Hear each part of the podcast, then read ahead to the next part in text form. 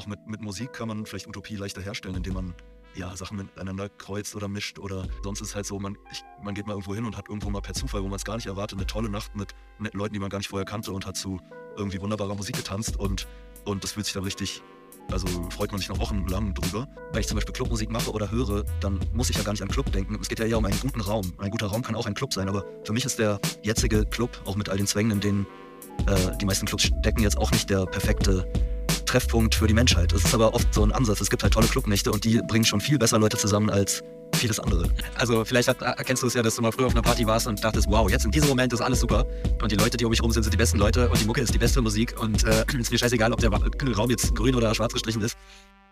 Track 17, der Musikpodcast, Feature 36 mit Albert Koch und Christopher Bunold. Schön, dass ihr zuhört. Heute geht es um ja, die Utopie des Clubs, also was der Club eigentlich so als utopischen Raum auszeichnen kann. Und äh, darüber sprechen wir gleich im Interview mit äh, Jan Brauer und Paul Frick. Das sind zwei Drittel der Band äh, Brand Brauer Frick. Die haben nämlich am 2. Juni erscheint jetzt ein neues Album in der äh, nächsten Woche. Multi-Faith Prayer Room heißt es, in dem es auch äh, unter anderem darum geht, eben um diesen utopischen Raum. Äh, kann der ein Club sein, kann der auch etwas anderes sein? Ist es eher ein Gefühl? Darüber werden wir gleich im Interview äh, mit äh, zwei Drittel der Band auf jeden Fall sprechen. Ähm, Brandbrauer Frick, wer ist das? Worum geht's da? Was ist das für Musik? Das sind drei Menschen, die heißen auch äh, so wie die Band, also Daniel Brandt, Jan Brauer, Paul Frick. Äh, die haben die Band in Wiesbaden gegründet 2008.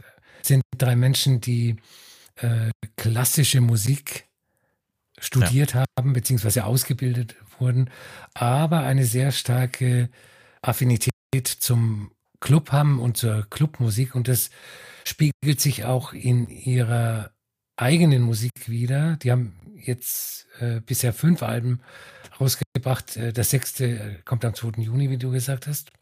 Und das hat so ein äh, Higher Concept und das ist eben der Club als äh, Raum der Utopie. Wie, wie sieht der ideale Club aus? Was stellt man sich vor? Wie müsste er sein, damit er super dufte ist? Genau, passt deshalb aus äh, vielen Gründen auch zu äh, Track 17, musikalisch eben auch, weil wir da, glaube ich, ja von, von, von beiden äh, Ecken dieses, äh, dieses Pols, wie auch immer, oder von beiden Polen so ein bisschen damit ja was äh, anfangen können. Genau, bevor wir dazu kommen, muss ich dich natürlich fragen, was hast du denn zuletzt gehört?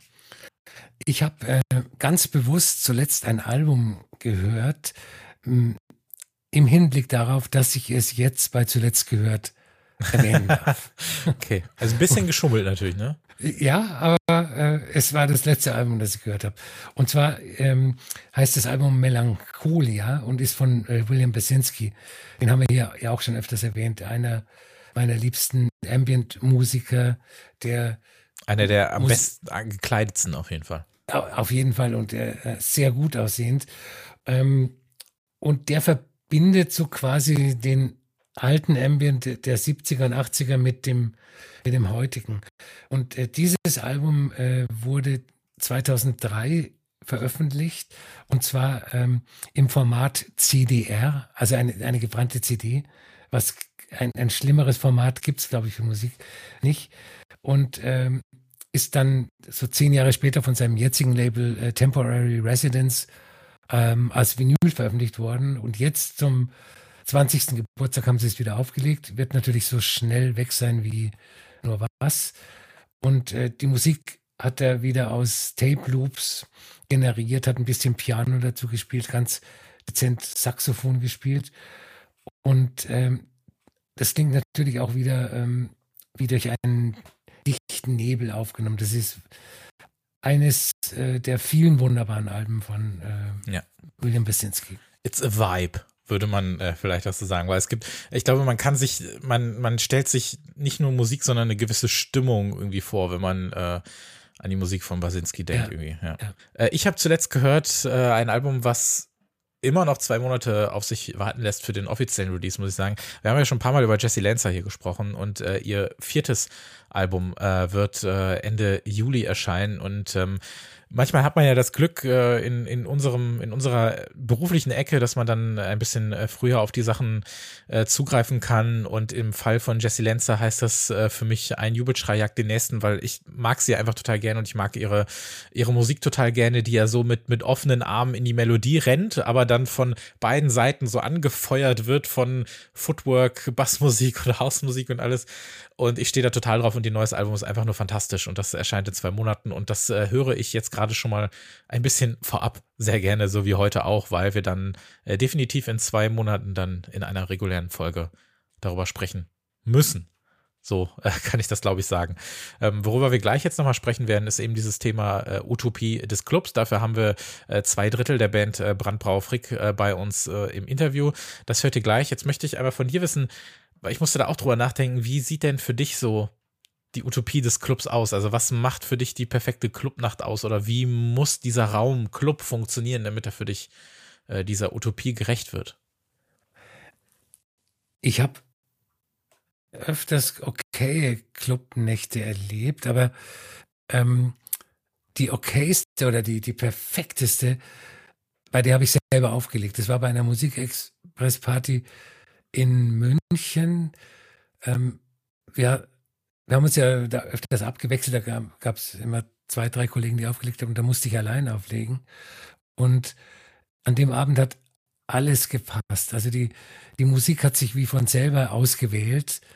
Äh, ich muss nicht groß drüber nachdenken, was ich, was ich als nächstes spiele und so. Die Crowd war äh, on fire, die hat, die haben gedanced ohne Ende und es äh, waren keine unangenehmen Menschen dabei. Das hat man öfters, dass dann irgendwelche Besoffenen zum DJ-Pult rennen und sagen, ey, spiel mal Strokes oder so. Mach mal und, was zum Tanzen. Genau. Und äh, das war für mich die perfekte Nacht. Hm. Ja, es muss, es muss eine Menge zusammenkommen, damit man von einer perfekten Nacht äh, sprechen kann. Aber ein paar Mal hatte ich zumindest die Ahnung, es, ist, es, es hat ja auch schon was Euphorisierendes, wenn man, wenn man denkt, das könnte so eine Nacht sein, aber die kleinste Kleinigkeit könnte hier alles äh, äh, zum, zum, zum Einsturz bringen oder so. Aber es ist wirklich so, wenn man mit den richtigen Leuten da ist und wenn dann die richtige Musik läuft und äh, klar, wenn man selbst dafür verantwortlich ist oder wenn man sich was wünscht, was dann plötzlich läuft oder so, wenn einfach alles irgendwie, wenn einfach alles gut ist und man diesen, diesen Raum des Clubs als das nutzen kann, für das ich ihn halt am, am liebsten nutze, nämlich einfach sich, sich bewegen zu der Musik und alles andere ist völlig egal. Und du weißt, dass da Leute sind, aber die alles verschwimmt zu so einer Masse und jeder ist so ein bisschen in seiner eigenen Welt, aber gleichzeitig bildet er auch so das große Ganze und es ist alles völlig okay und es ist wirklich scheißegal, wer gerade hier ist und äh, wer du bist und was du willst, sondern du bist halt einfach hier, weil du Lust hast zu tanzen und so. Und manchmal, ja, manchmal gibt's das und dann genauso diese Nächte, in denen es dann vielleicht auch noch irgendwo weitergeht oder man weiterzieht oder sonst was alles. Ich glaube, da könnte man wirklich äh, ganze Podcast-Staffeln,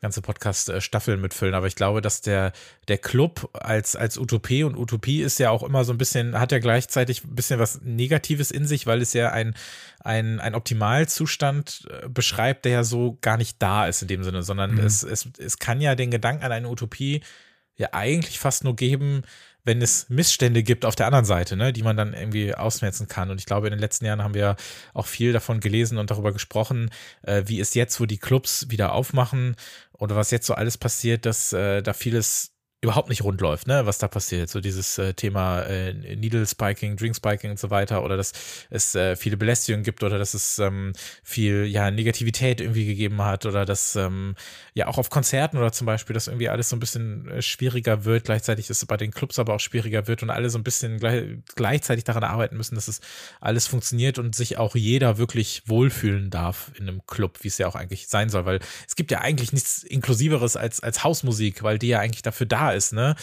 Und äh, nichtsdestotrotz hast du in den letzten Jahren dann immer mal wieder ähm, ja, das Gegenteil gehört. Und ähm, deswegen wollen wir gleich auf jeden Fall auch von unseren äh, Gästen von Brandbrauer Frick wissen, wie sieht das eigentlich aus und wie haben sie sich das für ihr Album äh, gedacht, für ihr neues Album äh, gedacht, wie dieser Raum aussehen kann. Bevor wir in dieses Gespräch springen, hier noch einmal der Hinweis: äh, Track 17, der Musikpodcast, ist ab sofort auf Steady. Das heißt, das heißt, ihr könnt uns äh, unterstützen äh, finanziell. Es gibt da drei verschiedene Stufen, in denen ihr das tun könnt. Das könnt ihr monatlich oder jährlich machen. Und wenn ihr das macht, äh, macht ihr auf jeden Fall was Gutes, denn ihr unterstützt unabhängigen Musikjournalismus wie diesen hier und ihr ermöglicht, dass wir in der Qualität und Frequenz äh, weitermachen können wie bisher und erhaltet ja eben noch ein bisschen Bonus-Content dazu. Denn letzte Woche am 19. Mai erschien unsere erste äh, Steady-exklusive Shorts-Folge. Da äh, besprechen wir oder werden wir dann jetzt meistens so ein, wir nennen es mal Classic-Album besprechen. Und das ist eigentlich schon fast äh, fürchterlich zu sagen, dass das erste Album, was wir besprochen haben, ein Classic ist, weil es eigentlich,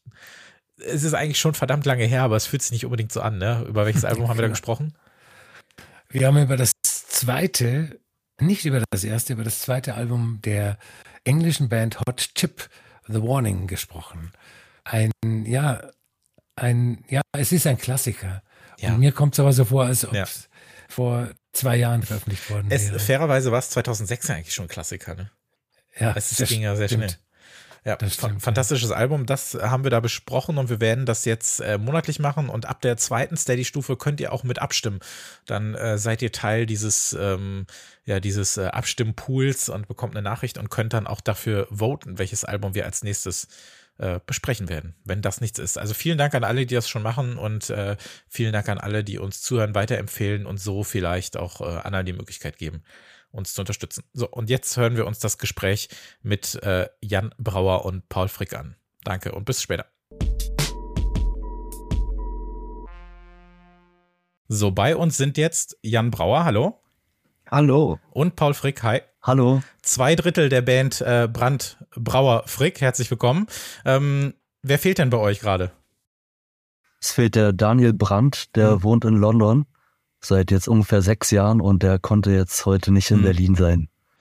Aber für, äh, genau, zwei Drittel haben wir. Albert und ich, wir sind ja auch nicht in Berlin. Das ist ja das Positive am, am, am Podcast aufnehmen, dass man, dass wir das eigentlich ja alles immer so äh, remote äh, an den Start bekommen. Ähm, ja, schön, dass es geklappt hat, dass wir uns heute so ein bisschen über ein paar äh, Themen unterhalten können, die auch mit eurem neuen Album zu tun haben. Und äh, aber als Einstiegsfrage muss ich auch euch das fragen, was äh, wir alle Gäste äh, fragen, die hier bei uns sind. Was habt ihr denn zuletzt gehört? Also wir haben gerade eben vor einer Minute einen AI generierten Rap-Song gehört über äh, Investi in das Investieren an der Börse. äh, ist das dann irgendeine eine, eine, Stimme, die man kennt? Also ich kenne das jetzt so, dass ich ich habe so viele äh, Drake und Kanye West Songs in letzter Zeit gehört, die nicht von den beiden sind. Ey, ja, wir fragen uns gerade, wer war jetzt ja, also der Jammer. Dieses Thema AI ist ja ist ja eh total spannend und ist ja auch was was was uns viel beschäftigt und man liest ja eigentlich jeden Tag irgendwas Neues dazu und äh, jeden Tag gibt es zehn neue Apps und zehn neue Sachen, die die irgendwie können und äh, man überschlägt sich da ja so ein bisschen. Habt ihr da schon mal drüber nachgedacht, damit irgendwie zu arbeiten oder das zu implementieren? Seid ihr dem eher so positiv gegenüber eingestellt oder äh, seid ihr da eher skeptisch, was das angeht? Weder noch. Ich glaube, äh, wir werden das einfach früher oder später auf jeden Fall mal benutzen, auch zum Komponieren. Und ähm, ich glaube, mit Audio die Sachen zu trainieren, ist eh gerade noch ein bisschen out of reach. Aber mit MIDI kann man das schon machen. Und das ist ja immer witzig, was dabei rauskommt und zu gucken letzten Endes kommt es ja dann immer noch drauf an, was man eingibt und was man dann damit macht. Ja, ich denke irgendwie, wir probieren generell mit allem rum, was uns in die Finger kommt. Und so wie das halt jetzt ist, mit, das ist natürlich sehr beeindruckend.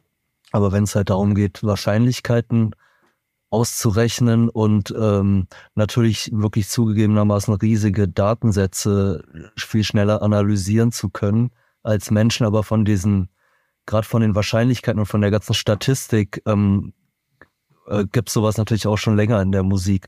Also jetzt auch nicht erst seit Musiksoftware, jetzt gerade so ein bisschen bei äh, neuer Musik aus dem 20. Jahrhundert oder Xenakis oder sowas. Das heißt, so ein bisschen ist, ist es per se, per se total interessant, dass es jetzt diese Hilfsmittel gibt. Und ähm, ich finde es eigentlich auf anderer Ebene, was da sonst in der Gesellschaft mit passieren kann, interessiert mich jetzt gerade eher viel mehr, als was da mit Musik passiert. Das ist natürlich bisher ganz nett und witzig, aber brauchen wir vielleicht noch nicht, außer jetzt sagen wir mal zum Beispiel Zufallsgeneratoren oder solchen Sachen, die wir sowieso schon natürlich ab und zu mal benutzen.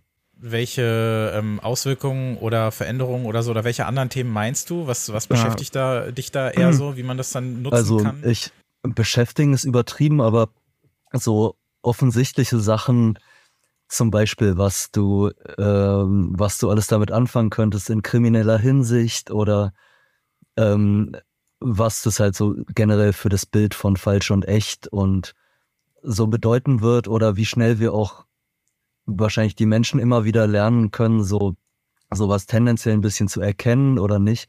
Also das Spannende ist einfach, dass wir uns sicher sein können, dass natürlich allein schon in drei Jahren oder fünf Jahren wir alle wieder ganz andere Sachen darüber wissen. Also es sind alles, glaube ich, nur die ganz normalen äh, Reaktionen von jemandem, der sich damit auch nicht auskennt. Ja.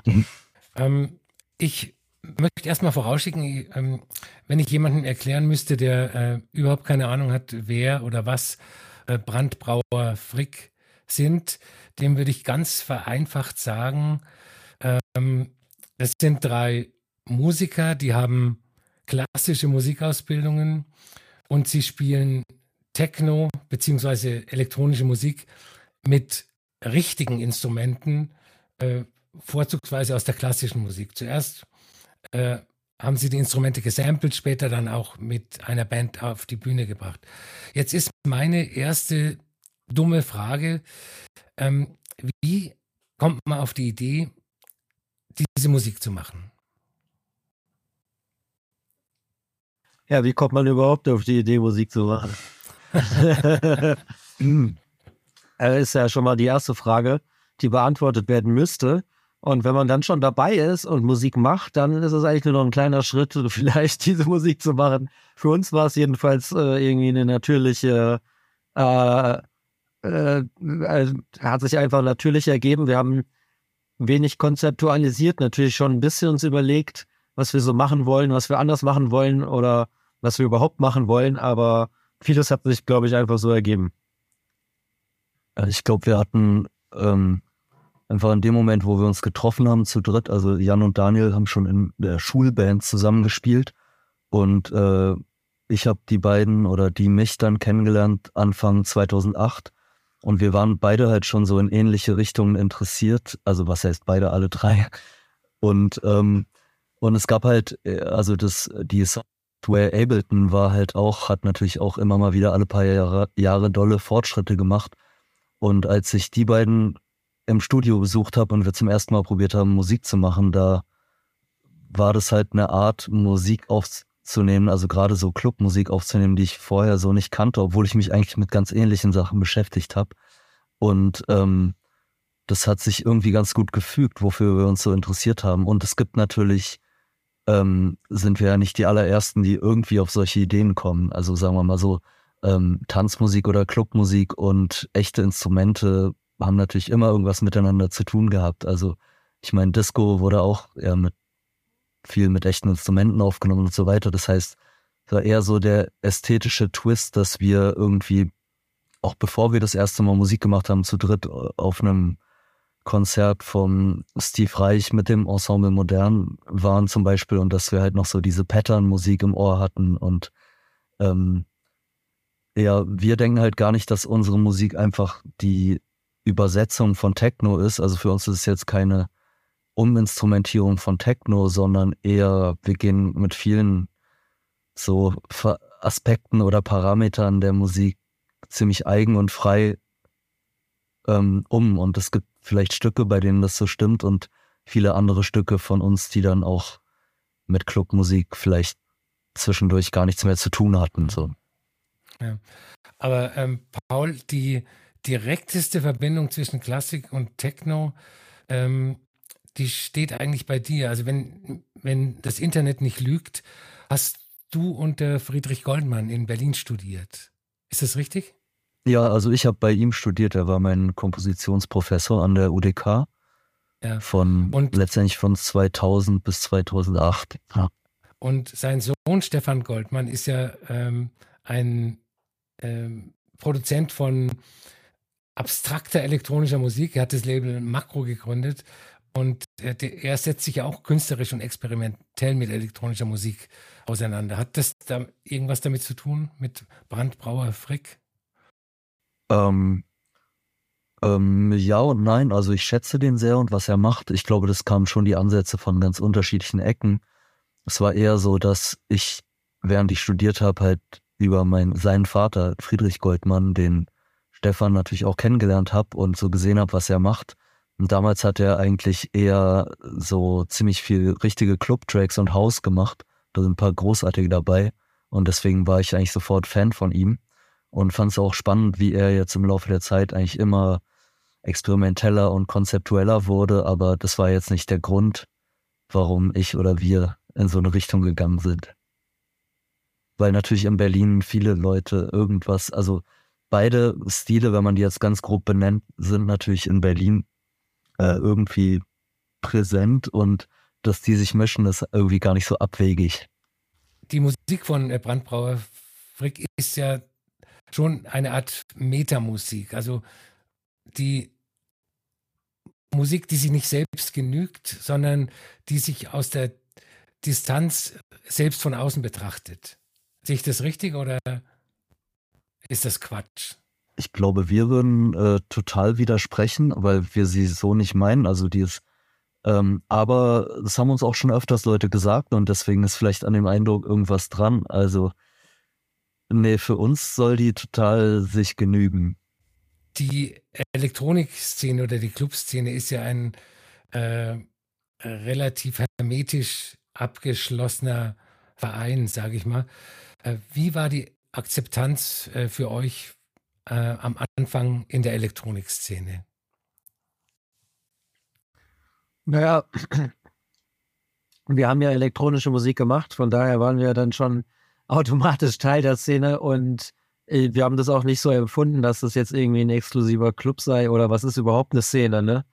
Wir, wir waren in verschiedenen Städten, in verschiedenen Clubs und da gab es natürlich die lokalen Szenen und die Veranstalter und die haben uns allerdings immer sehr wohlwollend aufgenommen und äh, ich glaube ehrlich gesagt nicht, dass es irgendwie sowas gibt wie so einen exklusiven Zirkel. Ja. Es gibt so echt unterschiedliche Aspekte. Also ich fand, wir hatten eigentlich total Glück und wurden, wir haben am Anfang eigentlich auch nur so an, was, was heißt nur, aber an die elektronische oder auch Techno-Szene gedacht. So, da dachten wir, da wollen wir stattfinden. Und als wir dann als das erste Mal auf so Rave-Festivals gespielt haben, war das eigentlich immer großartig, weil ja, sagen wir mal, wenn so ein Rave, der halt nicht im, sag ich mal, kommerziellen Sinne äh, gemacht wird, wo alle zum DJ gucken oder, oder so, dass viele tolle Raves sind ja eher so mit die auf eine Art fühlen, fühlt sich an wie sehr demokratische Musikveranstaltungen, wo es eben auch nicht nur sehr, nicht nur um halt irgendwie große Helden geht, die auf der Bühne stehen. Nee, und wir fanden es eigentlich immer ähm, immer toll. Und dann gibt es natürlich die andere Seite, ähm, dass natürlich in manchen Clubs mit äh, Türstern und so, das ist natürlich manchmal sehr exklusiv. Und also ich bin persönlich in Berlin geboren und aufgewachsen und ich bin meine ganze Jugend oder auch später so oft nicht in Clubs reingekommen und es hat mich mhm. auch schon immer irgendwie angekotzt. Oder, ähm, oder äh, deswegen äh, kenne ich auf jeden Fall auch diesen Frust oder dieses Gefühl, dass man so denkt, so, oh ey, ähm, irgendwie, auch wenn es verständlich ist, ist es halt so, steht da halt so plötzlich so ein komischer Richter vor dir, den du gar nicht wolltest, der dir irgendwie sagt, du bist nicht gut genug. Und äh, das es natürlich auch, aber insgesamt ähm, ist auf jeden Fall Klassik der viel exklusivere Club. Mhm. Es ist, ja, es ist interessant, dass du das ansprichst, denn genau aus der anderen Richtung wollte ich gerade mal fragen, wie ist denn die Akzeptanz von da aus, also vielleicht Leute, die vielleicht weniger mit elektronischer Musik oder elektronischer Tanzmusik anfangen können, aber euch, also sich euch eher annähern über diese, ja, diese Akustikwelt oder über die instrumentale Welt und dann aber mit ja, elektronischer Musik oder, oder, oder Tanzmusik konfrontiert werden, nenne ich es mal. Ähm, ist das aus der Seite schwerer gewesen? Habt ihr euch dann irgendwie so gefühlt, als wärt ihr in so einer Art von Zwischenwelt, dass ihr jetzt für beide Seiten irgendwie äh, kämpfen müsst? Oder wie ist das aus der anderen Seite aus gewesen? Na, in Zwischenwelten waren wir auf jeden Fall öfter unterwegs. Aber ähm, also auch da, wir haben das Gefühl, es hat sich über die letzten Jahre total geöffnet. Und vielleicht war es noch ein bisschen verschlossener oder mysteriöser oder unnahbarer, als wir angefangen haben, Musik zu machen. Aber wir sind ja auch nicht vom Himmel gefallen. Der Sound und elektronische Tanzmusik ja. hat einfach alles erobert, die ganze Welt. Und den ganzen, also es ist, hat sich in jeden anderen Stil irgendwie so reingeschlubbert und es äh, hat das Radio übernommen und so weiter. Und mhm. ich glaube, heute macht man sich lächerlich, wenn man das ablehnt, elektronische Tanzmusik. Und was ich auch noch sagen wollte, ist es ja auch, also die Szene für mich ist eher, ist halt wirklich so eine weltweite Community, ne? dass man irgendwie auf einem ganz anderen äh, Erdteil äh, auf einem Rave ist und sich denkt, ah ja, ich verstehe die Leute hier. Und das hat sich irgendwie, das ist für mich, glaube ich, irgendwie auch was Interessantes. Ja, voll. Und irgendwie haben wir da auf eine Art so im Nachhinein auch schon Glück gehabt, dass so, als wir angefangen haben, das ist einfach seit ein paar Jahren, keine Ahnung, so YouTube oder egal welche Seiten, über die halt so weltweit auch, selbst wenn es manchmal nur ein paar Nerds sind, halt irgendwas mitkriegen. Und da wir jetzt bisher noch nie so die riesengroße Popmusik gemacht haben, war das natürlich mhm. unglaublich, dass es, nun war es auch noch ein bisschen die, teilweise die Billigfliegerzeit, für die man sich jetzt natürlich zu Recht sehr schämt, aber dass wir halt mit so einer relativ, also nicht irgendwie super poppigen Musik um die Welt gekommen sind und halt so viel gereist sind, ist natürlich irgendwie ein ganz schönes ja, ganz schönes Glück so. Und da ist dann bei uns auf jeden Fall so, dass in der Nische äh, die Chance lag, weil halt manche Nischen dann plötzlich weltweit so wurden. Ist so diese Musikwelt mittlerweile irgendwie fast eine einzige Nische, weil man manchmal das Gefühl bekommt, okay, Genres spielen eigentlich auch immer weniger eine Rolle, weil irgendwo ist alles Pop, irgendwo aber auch wiederum nicht. Äh, viele der erfolgreichsten Tracks der letzten Jahre bestehen eigentlich aus zehn Genres, die alle so 15 Sekunden einmal äh, so auf die Bühne dürfen und dann wieder rauskommen. Ähm, ist das irgendwie noch sinnvoll, in Genres zu denken oder spielt das sowieso eigentlich gar keine Rolle, auch für euch, wenn ihr Musik macht? Ja, für uns sicherlich nicht so und ich glaube, ich würde dir recht ge geben, was du sagst. Also bestimmt ist es teilweise noch nützlich, um irgendwas zu verkaufen, aber ja, es ist so frakturiert alles, dass man es auch selber, ich kann jetzt nicht behaupten, dass ich selber genau verstehe. Oder man hört dann, ähm, und es ist natürlich mittlerweile so ein Kampf um Aufmerksamkeit, wo auch nicht nur eine Band die Konkurrenz der anderen ist, sondern die Konkurrenz sind dann eher von allen überhaupt, sagen wir mal, die Tiervideos oder egal was. Also es ist natürlich durch diese Massen an Informationen ähm, ja, hat sich das echt komisch verschoben. Also ist natürlich schon sehr anders, als, als man aufgewachsen ist oder ein Jugendlicher war. Aber natürlich auch, ich, ich will es auch nicht so schlecht reden, weil ich meine, was ist alles für, ich, viele Leute, die, also ich finde, es ist jetzt, also ich finde viele inspirierende Musik und ich finde, es ist keine schlechte Zeit für Musik. Es ist bloß unheimlich schwer geworden, quasi sich zurechtzufinden, was überhaupt ähm, Neues wo passiert oder sich zu entscheiden, weil man ja vielleicht auch gar nicht Zeit hat, jeden Tag sich 100 Stücke anzuhören oder so. Wie würdet ihr die Entwicklung von äh, Brandbrauer Frick beschreiben? Ich finde das erste Album äh, von 2010, das klingt noch ziemlich jazzig, fast so wie ein, ein äh, Talking Loud Release aus den 90ern. Das letzte Echo äh, war dann sehr eklektizistisch, aber auch ziemlich maximalistisch im Sound und im Arrangement. Und das neue Multi-Faith Prayer Room, das ist eigentlich wieder mehr technoid und auch minimalistisch. Sehe ich das richtig? Absolut. ja. Ja, wir haben eigentlich. Kann man, kann man so sagen. Also beim ersten Album war wir auch begrenztes Instrumentarium und dadurch auch so eine eigene Klangwelt über die ganze Platte. Und äh, jetzt die letzten beiden Platten sind natürlich äh, viel offener von den Sounds, die wir da benutzen und der Instrumentierung her. Und gleichzeitig wollten wir eigentlich zum ersten Mal tatsächlich so eine Art Tanzalbum machen. Also ganz grob wollten wir schon immer eigentlich Tanzmusik machen, aber wussten natürlich, dass es jetzt nicht die krassesten Clubbanger sind oder ähm, dass man, wir wollten schon auch, dass man sich das auch einfach anhören kann. Und dieses Mal, vielleicht war es halt auch irgendwie wegen, nee, es hatte, ich glaube eigentlich die, die Idee war eigentlich schon, oder das Gefühl war eigentlich schon vor der Pandemie da, aber irgendwie wollten wir plötzlich mal eigentlich ein bisschen klarer, so ein bisschen doller, so ein Club-Feeling oder was wir darunter verstehen, so herstellen. Also ich finde, dass Mad Rush, der, der Track auf dem neuen Album, dass der schon äh, Clubbanger-Ambitionen hat. Also der, der hämmert und, und pulsiert wie ein Techno-Track. Also das ist schon Techno mit anderen Mitteln, würde ich sagen. Danke. Umso besser.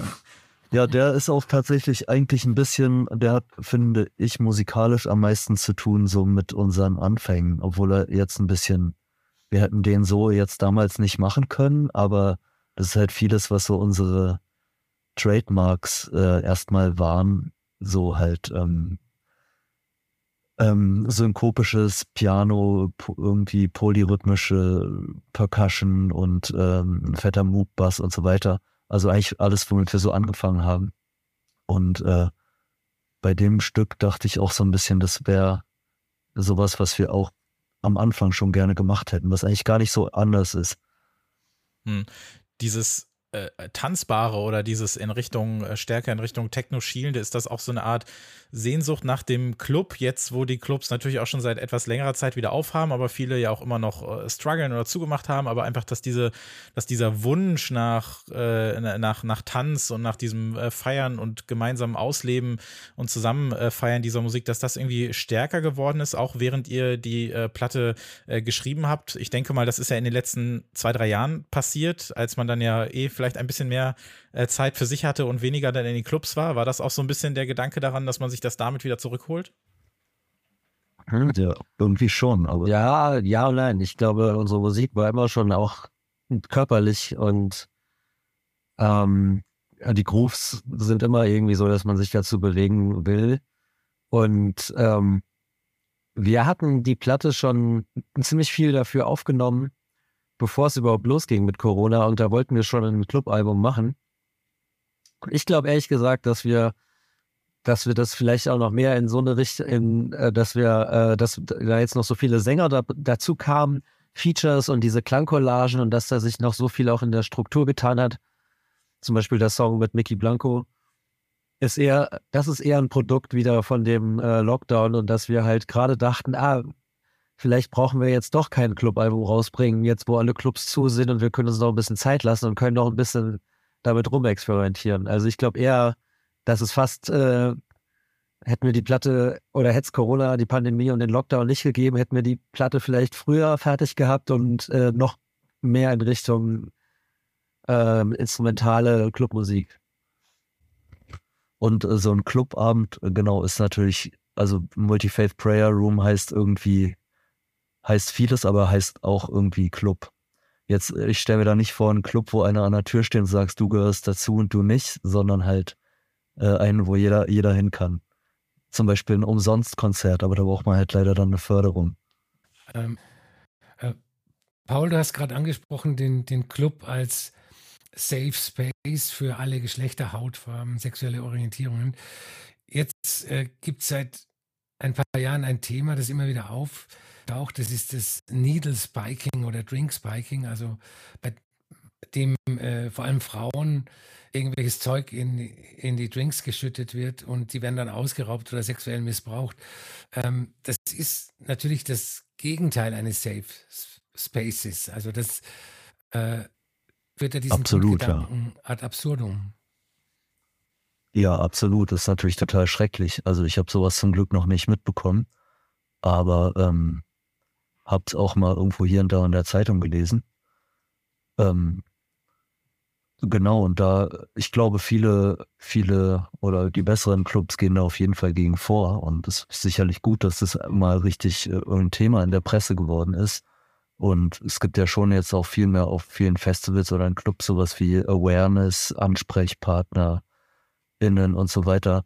Äh, ich meine aber klar, irgendwie, es gibt halt, es ist jetzt nicht so wirklich ein Argument, äh, gegen, dafür schon gar nicht gegen Clubkultur an sich. Also wenn ein Safe Space irgendwie scheitert, dann ist natürlich doof und dann muss äh, oder unter Umständen richtig schlimm und muss irgendwie daran gearbeitet werden. Aber ich meine, ihr wisst ja auch, was bei Konzerten schon so alles passiert ist. Irgendwie äh, Rolling Stones und so weiter. Hm. Braucht es so diesen diesen utopischen Raum in der heutigen Zeit dringender denn je, würdet ihr sagen? Also auch nach dieser Pause, wo vielleicht viele vergessen haben, wie wichtig das für einen sein kann, überhaupt diesen, diesen Safe Space zu haben und wie sich vielleicht auch so ein bisschen verändert hat, wie Leute miteinander umgehen, miteinander reden. Das hast du ja auch gerade schon mal erwähnt. Ähm, also muss dieser Club das eigentlich noch viel viel stärker betonen in seiner, in seiner bloßen Existenz, als nur die Räumlichkeit zu sein, in der Dinge stattfinden? Also was, was muss der Club dann da leisten? Also wir, wir wollten neulich nach einer, nach einer Show äh, zu dritt in den Club gehen und dann wurden wir halt auch an der, auf der, an der Tür darauf hingewiesen, dass es ein Safe Space sei und wie man sich zu benehmen hat. Und äh, ich dachte eigentlich immer, dass es eh klar ist, wenn man in den Club geht, aber das gilt wahrscheinlich nicht für alle Leute. Aber im Idealfall muss der Club gar nichts machen, sondern die Leute, die da hinkommen, die haben das halt schon kapiert, dass es da drin so ist. Und die wollen das auch so haben. Ja, ich, ich weiß nicht, ich glaube heute, also ein, ich glaube heutzutage ist es doch ganz gut, wenn äh, ein Club quasi mehr kommuniziert. Hm. Ähm, können denn Clubs sich das überhaupt erlauben, jetzt gerade diese Räume äh, zu bieten? Oder erleben wir gerade vielleicht auch eher so eine, ja, so eine, so eine homogenere Form des, des Feierns, also dass alles in so Richtung Event abdriftet. Also sprich, Hauptsache die Leute kommen, weil wir, wir hatten es ja gerade schon davon, dass äh, viele müssen zumachen, viele müssen gucken, wo sie bleiben, müssen dann irgendwie auch entsprechend die Leute bucken, dass jemand kommt äh, oder dass den, den Leuten irgendwie ein Anreiz gegeben wird, dass sie überhaupt noch da sind. Ähm, ist das überhaupt etwas, mit dem sich Clubs gerade so richtig beschäftigen können, äh, während sie ja ums Überleben kämpfen eigentlich? Also sind das so, so zwei Dinge, die, die sich vielleicht, die vielleicht so gegensätzlich zueinander stehen? Ich glaube absolut. Und es gibt natürlich so wenige richtig große bekannte Clubs, wo die Leute wirklich wegen des Clubs kommen. Und sonst klar geht es sehr in Richtung Event und man, natürlich ist es auch eine ziemlich tapfere Sache, in diesen Zeiten Veranstalter oder Veranstalterin zu sein. Und ähm, naja, ich meine, bei uns jetzt nochmal zu, zu, äh, zu dem Titel, ähm, also wenn man jetzt von Utopie redet, ähm, ich, ich denke, würde da jetzt auch nicht unbedingt an den Club denken, wie er jetzt ist, sondern auch den Traum, also den Traum jedes einzelnen Menschen. Wie würde man sich selber gern so einen Ort vorstellen? Und wir haben ja für die Platte ähm, sehr vielen Leuten halt Fragen gestellt, haben von 120 Menschen von überall her Antworten bekommen, eigentlich dazu, wie sie sich äh, über Rituale, Zukunft und auch Glauben, also im weitesten Sinne jetzt nicht unbedingt religiösen Glauben, und äh, wollten die Leute eigentlich fragen, die sich selber vorstellen, weil wir natürlich auch mit, mit Musik kann man vielleicht Utopie leichter herstellen, indem man äh, ja Sachen miteinander kreuzt oder mischt oder Überraschungen einbaut, aber wie natürlich ein echter, großartiger, die Menschen verbindender Club aussehen würde, da sind wir natürlich auch nicht Experten. Also gut, wir haben natürlich viele getestet und in vielen gespielt, aber das ist natürlich auch so ein bisschen Zufall. Ähm, sonst ist es halt so, man, ich, man geht mal irgendwo hin und hat irgendwo mal per Zufall, wo man es gar nicht erwartet, eine tolle Nacht mit netten Leuten, die man gar nicht vorher kannte und hat zu irgendwie wunderbarer Musik getanzt und, und das fühlt sich dann richtig, also freut man sich noch wochenlang drüber. Ähm, und wie planbar das jetzt alles genau ist, ähm, weiß ich, Weiß ich auch nicht, ja. Ähm, mich würde noch mal interessieren, was habt ihr da so für Antworten bekommen? Das interessiert mich total. Ihr habt gesagt, ihr habt über 100 Leute gefragt, äh, wie sie sich den, den perfekten, also so die, die Utopie im Club vorstellen oder wie, wie muss ich mir. Äh ähm, nee, nicht, gar nicht auf Club bezogen. Mhm. Also wir haben eigentlich mehr in dem sprichwörtlichen Titel Multi-Faith Prayer Room. Das ist ja so ein Raum, der, den es in öffentlichen Gebäuden, besonders an Flughäfen, öfters gibt, wo der möglichst neutral designt ist, damit sich da Angehörige unterschiedlicher Religionen oder auch äh, Atheisten, äh, ähm, also dort ein ruhiges Ritual vollziehen können. Und äh, darum ging es eher. Also wir haben gar nicht über, es ist eigentlich schwer irgendwo mit anzufangen, aber wir haben, glaube ich, 500 Leute gefragt, 120 haben geantwortet und es kommen jetzt auch noch mehr. Ähm, Im Wesentlichen haben wir gemerkt, dass man auf diese super intimen Fragen halt auf so un unendlich viele Arten antworten kann und es ist irgendwie sehr persönliche Antworten. Ähm, und ja, ich glaube, bei unserem Album er, oder vielleicht auch schon vorher erträumen wir uns dann natürlich auch eher, wie wir uns einen Club vorstellen. Also ich bin wahrscheinlich selber zum Beispiel auch zu alt, dass wenn ich in äh, irgendwie in einen Club gehe, wo nur 20-Jährige zu irgendwie 160 BPM äh, ultra krass abgehen, da komme ich vielleicht auch nicht direkt auf das Energy Level. Ich meine jetzt auch nicht jeden Club, sondern träume mir dann ja selber mein Also wenn ich zum Beispiel Clubmusik mache oder höre, dann muss ich ja gar nicht an Club denken. Es geht ja eher um einen guten Raum. Ein guter Raum kann auch ein Club sein, aber für mich ist der jetzige Club, auch mit all den Zwängen, in denen äh, die meisten Clubs stecken, jetzt auch nicht der perfekte Treffpunkt für die Menschheit. Es ist aber oft so ein Ansatz. Es gibt halt tolle Clubnächte und die bringen schon viel besser Leute zusammen als vieles andere. Hm. Welche, welche Räume könnten diese Aufgabe denn noch erfüllen außerhalb eines, eines Clubs? Ja, gro große grüne Wiese zum Beispiel. Es geht nicht um den, also es ist eher so ein gedankliches Ding. Ja. Also vielleicht hat, erkennst du es ja, dass du mal früher auf einer Party warst und dachtest, wow, jetzt in diesem Moment ist alles super. Und die Leute, die um mich rum sind, sind die besten Leute und die Mucke ist die beste Musik und äh, ist mir scheißegal, ob der Raum jetzt grün oder schwarz gestrichen ist. Also es geht einfach um dieses Gefühl in diesem Moment. Aber zum, zum Beispiel äh, tolle, tolle Soundsystems mit toller Musik an öffentlichen Orten ist schon mal gehört schon mal auch zu den sehr guten Sachen. Das ja, ist klar, ich meine, das Mehrblick ist schon vorzuziehen, ja. Klar, mehr und mehr. Aber der, der Raum kann natürlich auch wichtig sein. Ich meine, der Club aller Clubs, äh, das Berghain in Berlin, der, äh, der haut dich ja schon mal durch die Architektur um. Also da entsteht eine ganz andere Atmosphäre. Und da wirkt die Musik ganz anders, auch wegen des Super Soundsystems. Also der Raum spielt schon eine Rolle, finde ich. Ja, absolut. Aber noch viel wichtiger, also ist vielleicht sogar oft der Klang.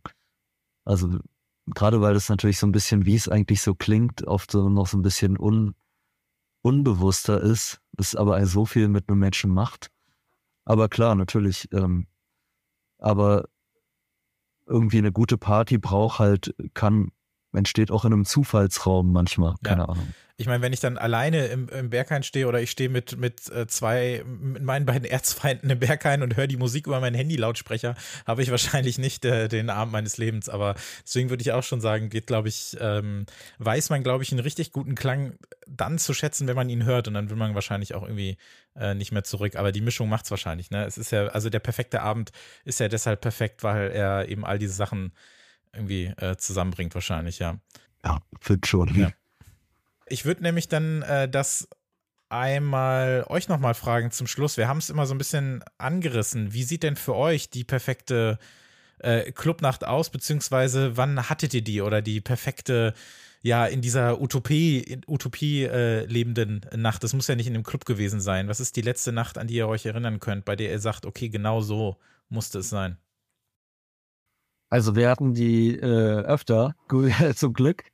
Äh, haben wir sehr viele, sehr gute Clubnächte erlebt und für mich persönlich, wir haben ja auch teilweise welche veranstaltet. Wir waren ja auch äh, hier äh, Residents in Berlin, zum Beispiel im Horst Kreuzberg äh, eine Zeit lang oder auch auf Hauptfernseher. Und da ist man ja dann natürlich der Erste, der da reinkommt und der Letzte, der am Ende rausgeht. Und äh, ja, man versucht natürlich irgendwie äh, was zu äh, diese, diese Idee, über die wir jetzt da gesprochen haben, dass man halt den perfekten Ort da irgendwie für ein paar Stunden aufmacht und so, das versucht man natürlich mit allen Mitteln irgendwie zu haben. Für mich persönlich hat äh, immer so ein Ritual dazu gehört, dass man seine Freunde dabei hat, dass man sich vorher trifft. Es ist ja das Urritual der Knupplacht ist ja das Vorglühen. Und dann, und dann äh, ist das Beste eigentlich schon rum und der ganze Club. Also es geht eigentlich gar nicht so sehr um eine einzelne Sache oder sowas, sondern das ist, wie du vorhin gesagt hast, genau die richtige Mischung aus genau den richtigen Sachen in genau der richtigen Abfolge und genau der richtigen Dosis. Mhm. Ja, äh, kann ich nur unterstreichen. Und ich hatte allerdings gestern Abend äh, das letzte sehr intensive Erlebnis in die Richtung. Ich war nämlich beim Elton John Konzert mit meiner Mutter zusammen. Das habe ich ihr vor ungefähr drei Jahren geschenkt. Und das war, also es wurde immer geiler mit der Zeit und so dieser Abschlussapplaus und wie die Leute drauf waren und wie happy alle waren, das war auch schon so ein ziemlich besonderes ähm, Erlebnis, auch schon geradezu spirituell, obwohl das Ganze dann pünktlich um halb elf vorbei war, aber nach tollen zweieinhalb Stunden. Ja, genau. Ansonsten so richtig, so die Clubnächte wie früher äh, haben wir jetzt natürlich zum Glück weniger, also äh, weniger oft. Und ähm, ja. Für mich geht es um egal was, muss nicht Club sein. Es geht um Musik, es geht um Klang, was du damit machst, was der mit dir macht und, ähm, und dass er dir helfen kann in deinem Leben. Hm. Ich finde, das ist ein wunderbares Schlusswort. Was meinst du, Albert? Absolut. Absolut, ja. Ähm, ja, wir bedanken uns äh, sehr herzlich, dass ihr da gewesen seid. Das hat großen Spaß gemacht. Vielen, vielen Dank, dass ihr die Zeit gefunden Danke. habt. Ja, danke euch für die Einladung und das interessante Gespräch. So, das war das Gespräch mit Jan Brauer und Paul Frick von Brandbrauer Frick. Ihr hört uns in zwei Wochen wieder mit der nächsten äh, klassischen Review-Folge. Nummer 47 dürfte das dann, glaube ich, sein.